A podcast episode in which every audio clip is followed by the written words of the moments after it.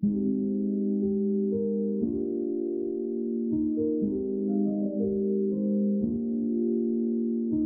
cette deuxième saison, le podcast Il était une fois le bijou explore le concept d'exception. Bien sûr, un bijou est toujours exceptionnel parce qu'il comporte une gemme que la Terre ne reproduira plus, parce qu'il a été créé avec amour par un artisan, parce qu'il a été offert et reçu pour chaque moment d'exception.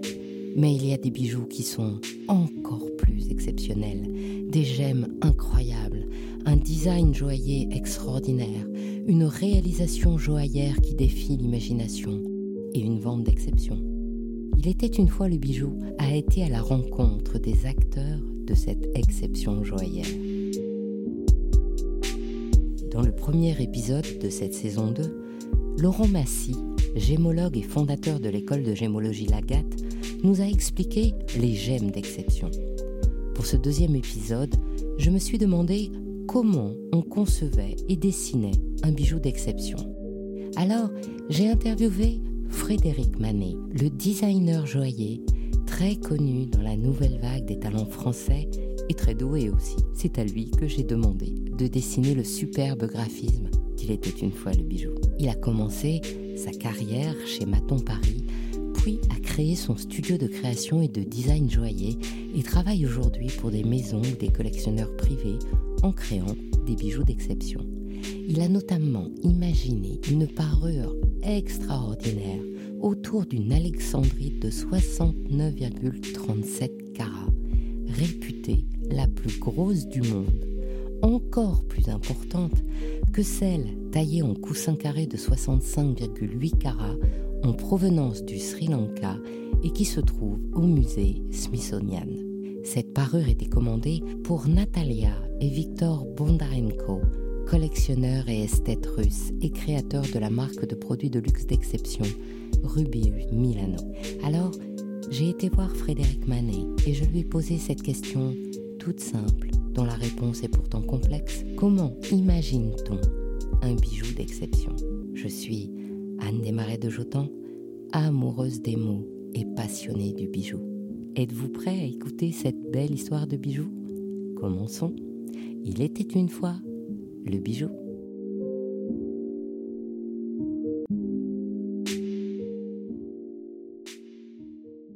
Bonjour Frédéric. Bonjour Anne, c'est un plaisir. Je sais que tu as fait énormément de pièces d'exception. Je voulais te demander comment on imagine une pièce d'exception. Avant toute chose, une pièce d'exception, c'est avant tout une émotion forte. Au-delà de la mise en œuvre des savoir-faire joailliers, une œuvre d'exception, c'est certes une pierre qui est exceptionnelle, une maison dont l'histoire l'est, mais avant tout une inspiration qui se doit d'être tout aussi exceptionnelle que le reste pour pouvoir caractériser une pièce totalement exceptionnelle. Et comment tu arrives à l'imaginer?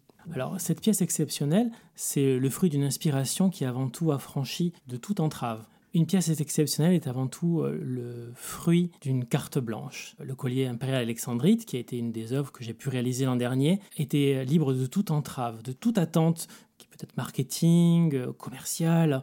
Il s'agissait de créer une œuvre d'art, certes portable, mais avant tout exceptionnelle, affranchie de tout budget, affranchie de toute attente, si ce n'est de faire un bijou exceptionnel. Ces conditions-là, ça doit quand même pas arriver tous les jours. Pas tous les jours, mais je tends à avoir de plus en plus de projets tels que celui-là. Certains sont en cours en ce moment. Donc en fait, tu as une page blanche. On te dit, euh, faites-moi une pièce exceptionnelle. Exactement. Une partie de ma clientèle, certes, nous avons un process euh, collectif où on établit un brief ensemble sur des pièces, on va dire cocktail ou commerciales à plus grande diffusion. C'est une partie de mon travail, certes, mais sur les pièces exceptionnelles, la plupart du temps, on me propose une gemme et à moi, avec la carte blanche, toute la folie créative que je souhaite mettre, de m'exprimer dans les terrains parfois les plus inattendus, dans les sources d'inspiration les plus surprenantes. C'est en cela que la pièce d'exception pourra éclore dans un terrain totalement libre où le créateur va pouvoir se lâcher complètement.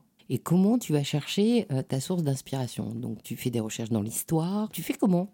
Alors avant tout, j'aimerais dire que je laisse parler mon cœur et mon émotion. Je prends la page blanche, le crayon, je peux avoir la pierre en main, je vois ce qui peut en émaner certaines idées parfois abstraites, des formes pas forcément définies, un mouvement, un geste, quelque chose que peut m'exprimer la pierre de centre.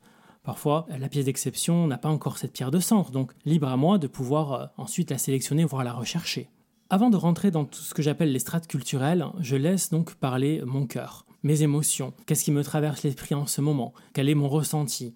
Par exemple, lorsque je voyage, tel spectacle, tel paysage, tel voyage, telle ville, tel moment heureux de la vie peut faire vibrer en moi. À partir de là, je commence quelques esquisses. Ensuite, une fois que l'on pense tenir le bon filon, la, forme qui a un potentiel intérêt, s'ajoutent les strates culturelles. Et là, oui, je fais appel à ma mémoire et je commence à ouvrir quelques ouvrages de ma collection je déambule dans les librairies afin de pouvoir trouver une connexion avec cette émotion première. Je peux rattacher cela à certaines époques, certains courants artistiques, mixer avec certaines influences à travers le monde, des personnages célèbres, des muses qui ont pu m'influencer, ensuite de trouver le fil conducteur entre toutes ces influences. Et il n'y a jamais de coïncidence. C'est-à-dire de coïncidence Rien n'est le fruit du hasard et avec le temps, je me rends compte qu'il y a un fil conducteur à travers chaque euh, source d'inspiration que le créateur peut sélectionner.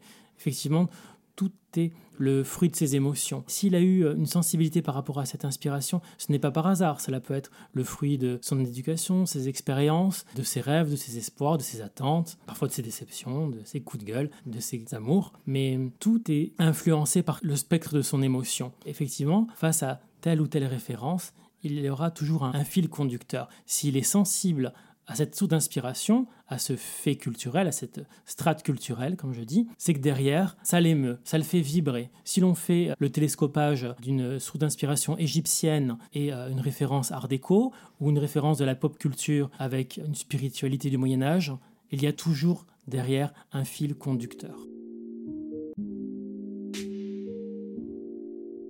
Et si je reprends cette euh, Alexandrite de Rubéus, tu as procédé comment? Le premier fil conducteur, c'était quoi? Alors, le fil conducteur, c'était le phénomène fascinant, naturel, euh, géologique et même magique pour un créateur ou pour les yeux du spectateur, à savoir c'est une pierre qui a changement de couleur. C'est la reine des changements de couleur. passe du vert à la lumière naturelle, au violet pourpre à la lumière incandescente, et euh, sous la lumière ultraviolet devient rose fluo. Voilà. Donc euh, ces trois lumières qui peuvent parcourir notre vie. Je tiens à cœur cette lumière euh, néon qui est certes absolument pas du tout conventionnelle et pas du tout orthodoxe dans le milieu de la gémologie, mais qui aussi aujourd'hui est une lumière qui fait partie de notre vie et qui est aussi une lumière qui est liée à quelque chose de festif en ce sens les trois couleurs de l'alexandrite, et certains me contrediront, sont les fils conducteurs qui m'ont donné la source d'inspiration de ce collier. D'une part, je voulais la mettre en valeur à travers l'univers dont elle procède, à savoir les entrailles de la Terre, la roche-mère. Lorsque j'étais à Moscou, dans un moment exceptionnel au sein de la maison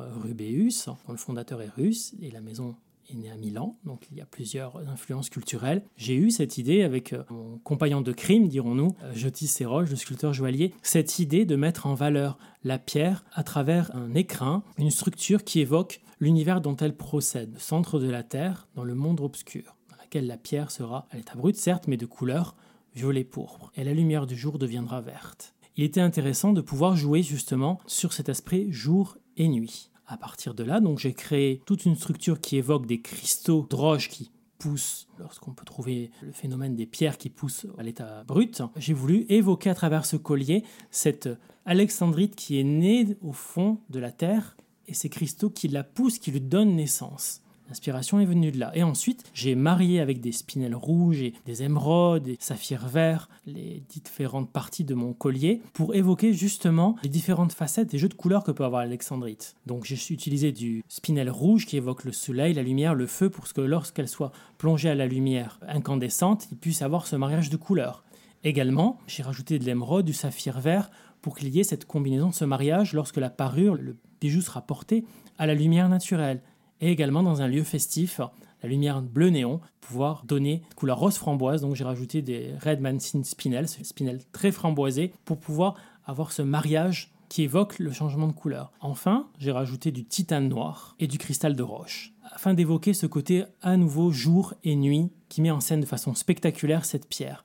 Donc le panel de couleurs ainsi que les sources d'inspiration m'ont été évoquées directement par la pierre, par l'émotion qu'elle m'a procurée. Donc au-delà de ce mariage qui était très abstrait, j'ai voulu rajouter des strates culturelles. À partir de là, j'ai plongé dans les différentes sources du fondement de la maison Rubius Milano, maison italienne, milanaise, dont les fondateurs sont russes vivant à Milan. L'influence italienne, à travers un registre baroque, opulent, solaire, méditerranéen, euh, auquel je suis très sensible. J'y ai ajouté les références à, la Renaissance, à la suite de Fibonacci. Le nombre exact de pierres qui sont utilisées dans les parures fait écho à la suite de Fibonacci. Si on a choisi trois alexandrites, neuf, ainsi de suite, sur chacune des pièces, c'est pour donner une suite logique et un hommage au nombre d'or. Les initiés comprendront où je veux en venir. Ensuite, autre strate culturelle, celle de la Russie impériale. Déjà le nom alexandrite, euh, pourrez lire dans des articles de Anne dans Il était des le bijou d'autres informations à ce sujet-là. C'est une pierre très prisée par la cour de Russie. Et en hommage à la Russie impériale, j'ai construit ma collection autour de la figure emblématique du tsar et de la tsarine. Le collier impérial fait référence au soleil, au feu, à l'élément masculin, solaire, Là où le collier éternel, qui ressemble à une fleur, lui fait hommage à la tsarine, le côté plus féminin, la nuit, la lune. Voilà, je suis toujours en écho entre le jour et la nuit, le blanc, le noir, l'obscur, la clarté, l'homme, la femme, tous ces éléments qui sont, euh, dans mon univers de créateur, un petit peu la source de la vie. C'est à travers la combinaison de ces éléments-là, le yin et le yang, que l'on trouve l'équilibre, que naissent chacune des formes de vie, et c'est à travers ce processus-là aussi que l'Alexandrite a vu le jour, à savoir des entrailles de la Terre, voit le jour, et ensuite s'élève vers le ciel, cette dimension plus spirituelle, dans laquelle j'ai pu plonger ma source d'inspiration. Donc voilà, tous ces éléments ont l'air télescopés, ça peut sembler parfois euh, un petit peu dingue, mais si l'on creuse, si on prend le temps d'expliquer, on voit que tout a une corrélation qui peut effectivement euh, mixer euh, des strates culturelles, les âges, les époques, mais avant tout, il y a derrière un fil conducteur commun.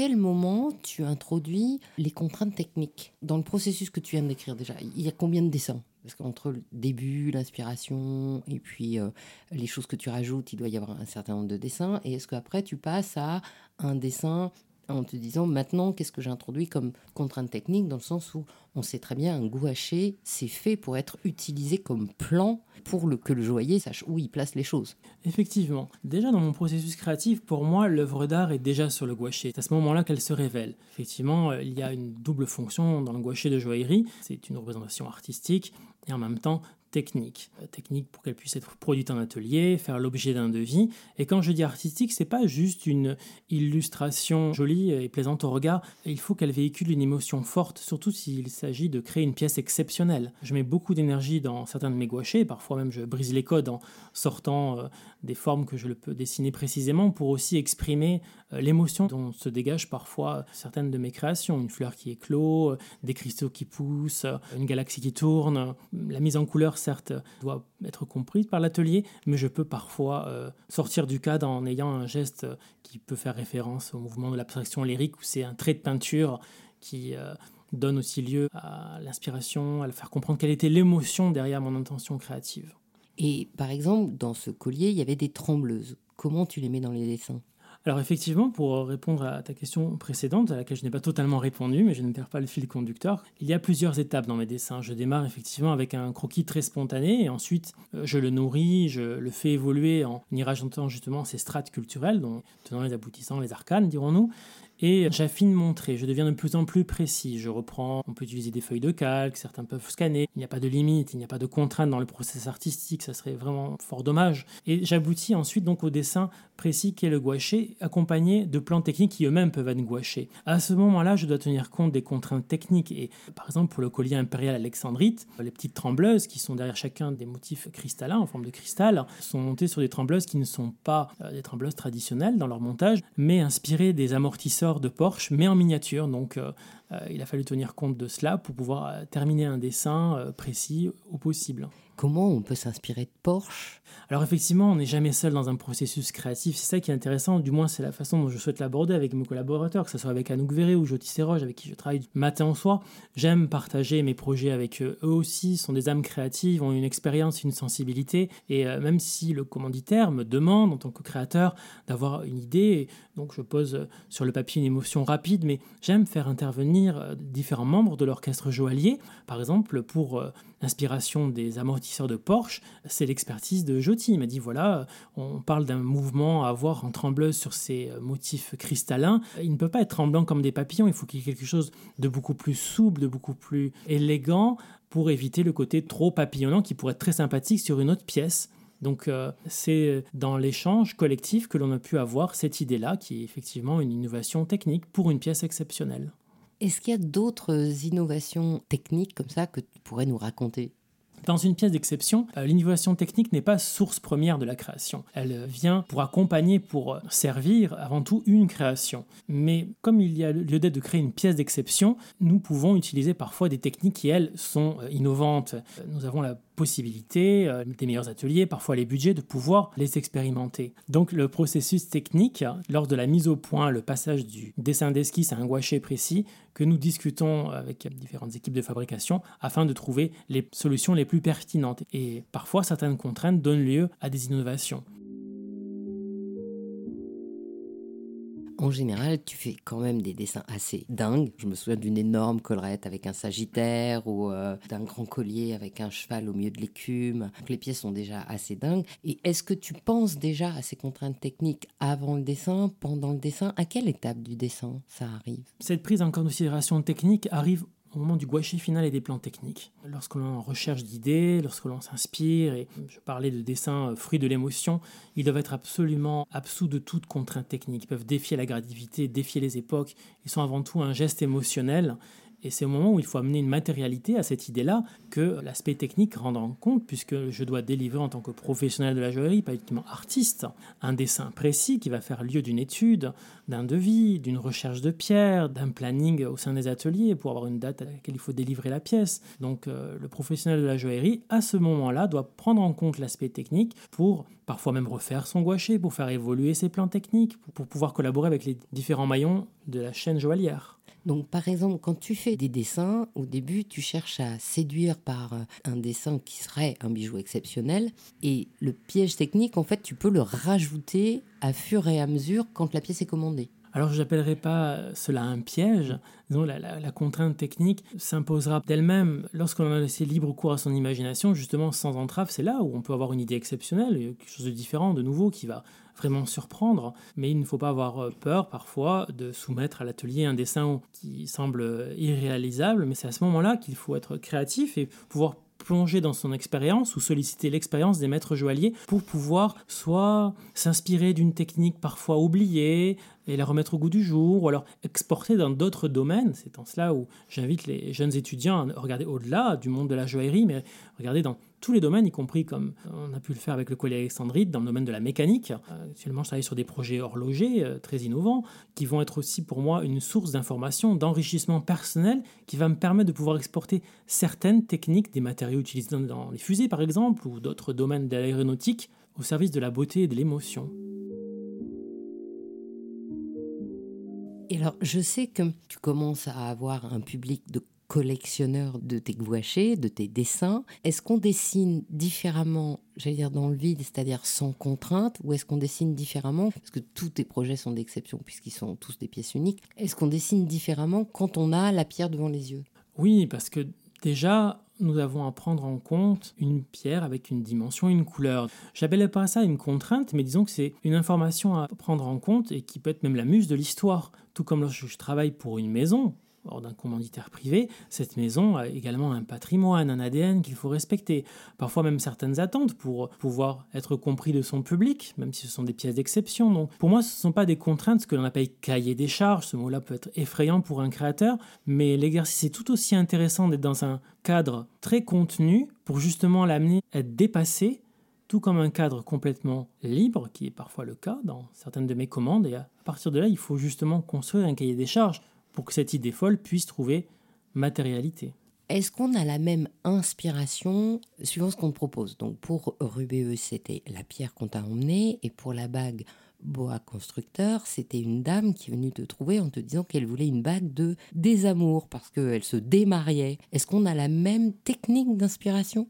Il y a surtout la même ouverture d'esprit au départ. On vient souvent me voir pour des projets assez détonnants, à ces fous qui font appel au lâcher-prise, dans la mesure où je ne viens pas avec un a priori ou une idée à imposer, mais justement euh, une vision assez collective, participative, ou même le client aussi est invité à participer au processus créatif. Euh, rien de tout cela ne m'empêche de créer. Bien sûr, le processus est à chaque fois différent on l'aborde de façon différente, mais on va dire que le fil conducteur est celui de l'ouverture d'esprit, la remise en question et n'avoir aucun a priori et de vouloir avant tout réussir son pari et vouloir faire plaisir. C'est ce qui guide toutes mes démarches, vouloir faire plaisir à mon client et aussi imaginer la cliente finale, le plaisir qu'elle leur a arboré ce bijou d'exception.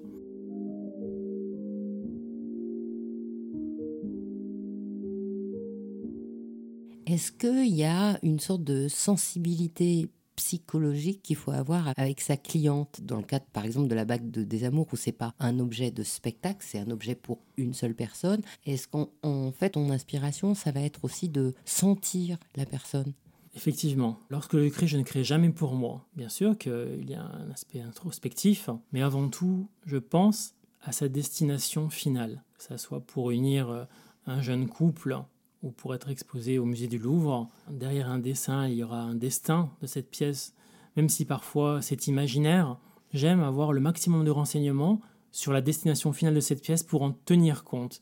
C'est un respect aussi, c'est une porte, c'est une invitation où l'on permettra à la personne qui habitera le bijou de pouvoir euh, le comprendre pleinement et surtout se l'approprier. Lorsque je crée, c'est avant tout avec une vision de comment il pourra être ensuite être assumé. Parfois, il m'arrive de créer des pièces très exubérantes. On me dit, mais qui peut porter ça? Je dis, mais justement, les gens qui portent cela, parfois me font un retour en me disant, mais Frédéric, je le porte au quotidien, c'est tellement portable ce que tu m'as fait, alors que c'est absolument incroyable.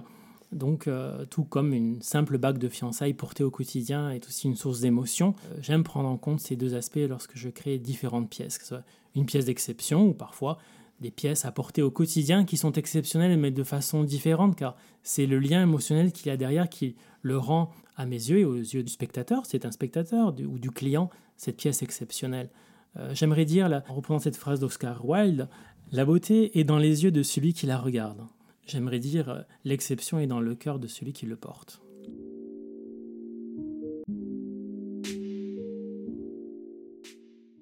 Quand tu dessines, tu as tout un processus, on l'a compris, en fonction de la destination, de la pierre, de l'attente de ton client. Mais au fil du temps, comme un peintre à différentes époques, période bleue, période jaune, période rouge, est-ce que toi, tu as aussi comme ça un style Frédéric Manet avec différentes époques?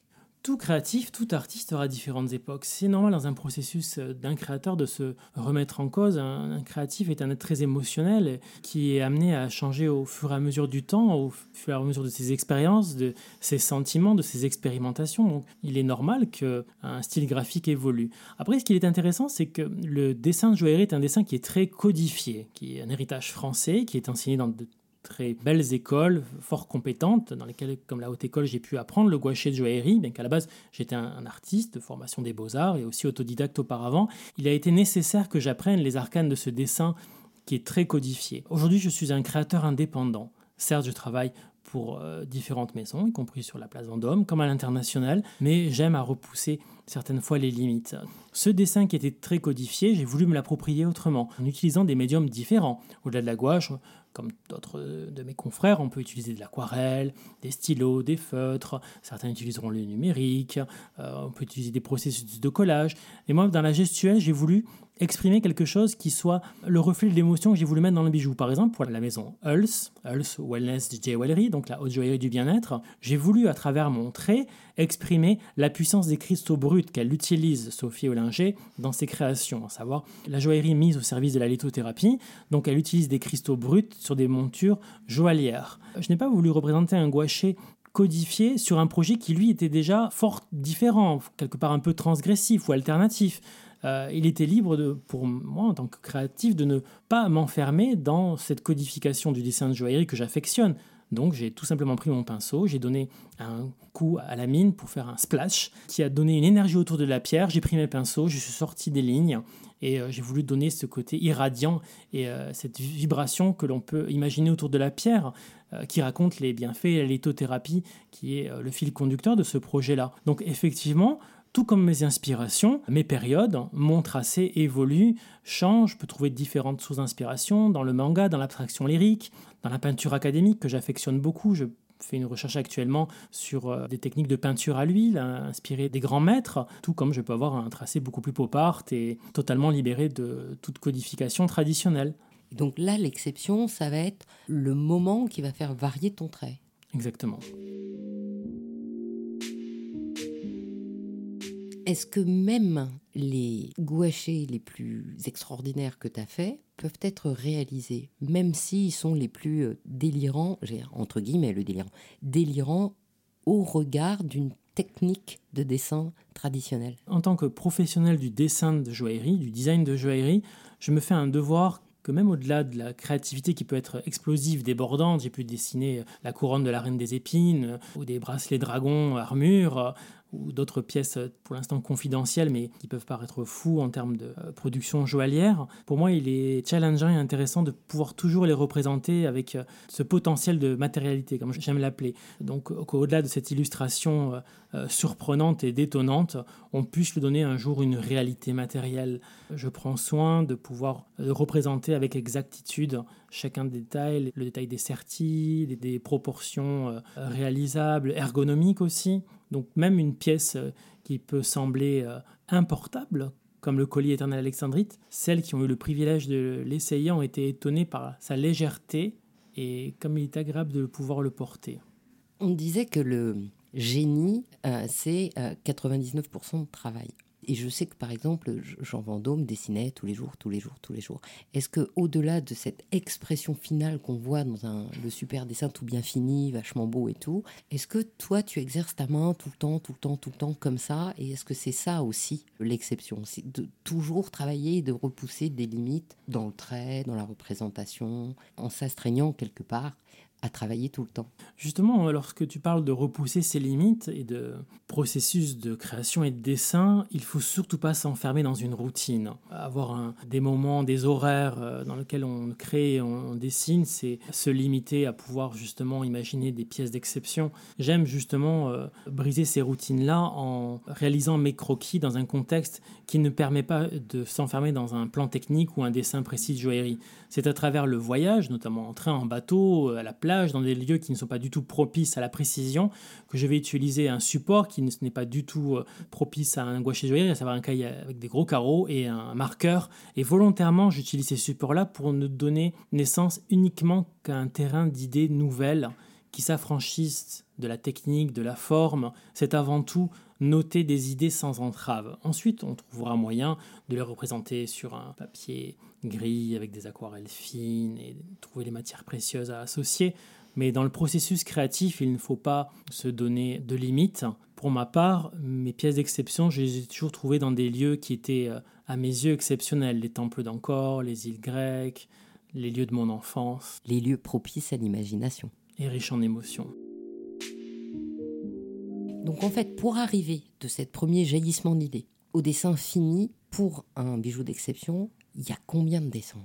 Il est difficile de quantifier cela. Lorsqu'un client vient me voir, je ne lui dis pas il y aura tant de dessins. Effectivement, il faut mettre quelques jalons, à savoir un délai, ce qui est normal. Derrière, il y a d'autres paramètres à prendre en compte et une réalité, certes commerciale quand c'est une marque ou une date, date d'anniversaire pour un client particulier. On ne va pas lui proposer un certain nombre de dessins, on n'est pas dans le quantitatif, on est avant tout dans le qualitatif. Il a pu arriver que certaines de mes créations fassent lieu d'années de dessin avant de pouvoir euh, trouver le résultat, ou juste une seule nuit pour euh, imaginer une pièce exceptionnelle. Euh, pour revenir à cette pièce qu'est le collier alexandrite, qui fait partie d'un florilège de pièces exceptionnelles que j'ai pu imaginer, celle-ci a été dessinée en une nuit, de minuit à 5 heures du matin. Il y a eu une recherche de croquis qui ont donné naissance à cette pièce euh, incroyable. Hein. Quelques heures ont permis de trouver le, concept euh, et la forme quasi finale. Et quelques jours après, le, gouaché était prêt à être euh, livré aux ateliers afin de pouvoir mettre en place tout un processus de fabrication joaillière. Nous rappelons que cette collection a été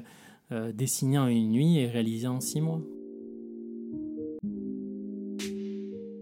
Et si on voulait un bijou d'exception, mais en respectant tous les codes joailliers traditionnels, est-ce que l'inspiration, c'est plus compliqué? Absolument pas. On peut citer le cas de la pièce euh, du bois constrictor, hein, donc qui fait appel au savoir-faire joaillier exemplaire dans les règles de l'art. Certes, le concept lui est détonnant, une bague de divorce, une bague de fiançailles, on brise les codes, mais par contre, on fait un manifeste des savoir-faire joailliers dans lesquels on fait intervenir euh, les métiers d'art comme les mailles grand feu, un certi exceptionnel, des mises à jour faites à la main, artistiques, euh, qui sont vraiment remarquables. On est dans la pleine expression des savoir-faire traditionnels, mais au service d'une pièce d'exception et d'une histoire transgressive. Donc il faut toujours qu'il y ait un petit côté extraordinaire pour faire une pièce d'exception, c'est ça? Il faut avoir le goût de l'extraordinaire pour faire une pièce d'exception. Je pense que dès mon enfance, j'ai eu ce goût de l'extraordinaire. J'ai grandi dans un magasin de jouets. Imaginez-vous, pendant toute mon enfance, du matin au soir, je vivais dans l'antre du Père Noël avec ma famille qui donc travaillait dans le domaine du jouet, qui avait leur propre boutique.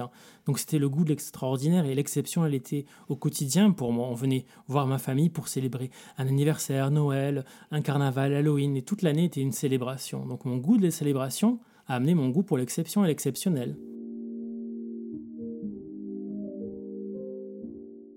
Comment peut-on donner un coup de baguette magique d'exception pour une pièce, je vais dire, usuelle, pour un bijou plus usuel? Alors, quand ton fils t'a offert un collier de nouilles, n'était-il pas exceptionnel? En fait, c'était un collier avec une bille, mais il était top exceptionnel et je l'ai encore. Donc voilà la réponse. Lorsqu'il y a derrière une émotion et il y a une démarche qui, elle, est exceptionnelle, lorsque un jeune couple offre une bague de fiançailles avec une pierre, euh, somme toute plus abordable, dirons-nous, aux yeux de la personne qui le reçoit, ce sera un cadeau, un geste exceptionnel. Là est la réelle exception. Elle est dans l'émotion, au-delà de toute valeur mercantile. Hein. Et donc, quand tu, travailles comme ça pour des marques qui ne te demandent pas de faire une pièce d'exception, mais de faire une collection avec un truc exceptionnel. Effectivement, une partie de mon studio de création est dédiée à la production, à la création, à l'imagination de collections, de pièces qui sont reproductibles, comme des bagues de fiançailles. On vient me voir pour mon goût du twist. Je vais justement pouvoir trouver dans euh, ce registre de bijoux un petit clin d'œil, une symbolique, euh, une petite technique joaillière qui va amener un petit supplément d'âme et une originalité. Mais euh, effectivement, cette activité en tant que professionnel de la joaillerie fait partie de mon quotidien, bien que de plus en plus, une belle partie de mon quotidien est dédiée aux pièces d'exception. On vient me voir avant tout pour cela. Que tu dirais à des jeunes qui voudraient, comme toi, devenir des dessinateurs de l'exception? C'est beaucoup de travail, c'est important. Avant toute chose, de se dire, voilà, je veux être euh, un dessinateur d'exception. Il y a un petit côté superstar qu'il faut très vite s'enlever de l'esprit. Et avant tout, être authentique, c'est avant tout la passion qui doit les guider. Et également, ne pas perdre de vue qu'il faut apprendre le métier dans les règles de l'art, se faire une expérience auprès de maîtres ou de maisons ou de studios, avoir aussi ses propres euh, terrains de recherche, encore aujourd'hui, je passe mon temps à me remettre en question, que ce soit d'un point de vue créatif, d'un point de vue illustratif aussi, euh, apprendre de nouvelles techniques dans d'autres domaines du dessin, ne pas être cantonné à ce que l'on m'a appris, qui est certes important à apprendre et à pratiquer pendant des années. Donc avant toute chose, certes, la créativité est fabuleuse, c'est un, c'est un don, une chance que l'on peut recevoir euh, lorsque l'on est un artiste, mais pour pouvoir euh, vivre pleinement de sa passion et en faire un métier, il faut le professionnaliser à travers un apprentissage. C'est très important. Et toi, tu continues à apprendre et en ce moment, tu apprends quoi? Actuellement, je suis dans un terrain d'expérimentation qui est double. C'est celui du dessin académique. Effectivement, euh, la peinture des grands maîtres euh, m'influence beaucoup. J'ai passé l'été à, lire euh, des ouvrages sur le peintre Le Caravage. Il était intéressant de voir cet esprit rebelle sur son époque expérimenter le réalisme dans sa peinture. C'était pour moi une source d'enseignement. Il y avait la rigueur, ce désir de réalité, mais en même temps est pris de très grandes libertés. En ce sens, euh, j'ai été assez influencé par euh, la démarche de Le Caravage et également sa peinture, tout comme celle euh, de mon compatriote catalan, Salvador Dali, qui, à travers ses influences premières dans le cubisme et les mouvements de son époque, a voulu exprimer son surréalisme et sa démarche artistique dans un retour à la peinture qui à ses yeux était traditionnelle. Donc d'un côté, il y a voilà ce souci du dessin le plus abouti possible, et en même temps aussi euh, briser les codes et ne pas avoir peur de justement, comme je le disais tout à l'heure, avoir un certain nombre de dessins qui sont plus explosifs avec des taches de couleurs, et, mais qui représentent également la joaillerie. Il ne faut pas rester enfermé dans ses propres acquis, tout comme le métier doit se renouveler constamment et s'inspirer des autres techniques artistiques d'autres domaines ou même innover. Le dessin de joaillerie ne doit pas être quelque chose de mort, mais doit demeurer vivant. Eh bien, ce sera le mot de la fin. Merci beaucoup Frédéric. Merci Anne, c'était un plaisir.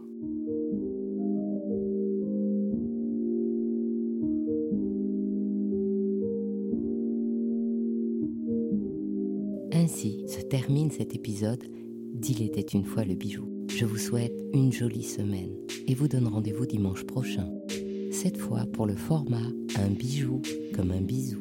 Si cette histoire vous a plu, encouragez le podcast en vous abonnant à votre plateforme d'écoute préférée ou sur YouTube et en mettant des commentaires. Ça fait vraiment une différence. Si vous êtes sur Apple Podcast, mettez plein d'étoiles et partagez sans modération. Vos encouragements brilleront pour moi comme des joyaux. À dimanche pour une prochaine histoire de bijoux et en attendant, soyez heureux et ayez beaucoup de bijoux.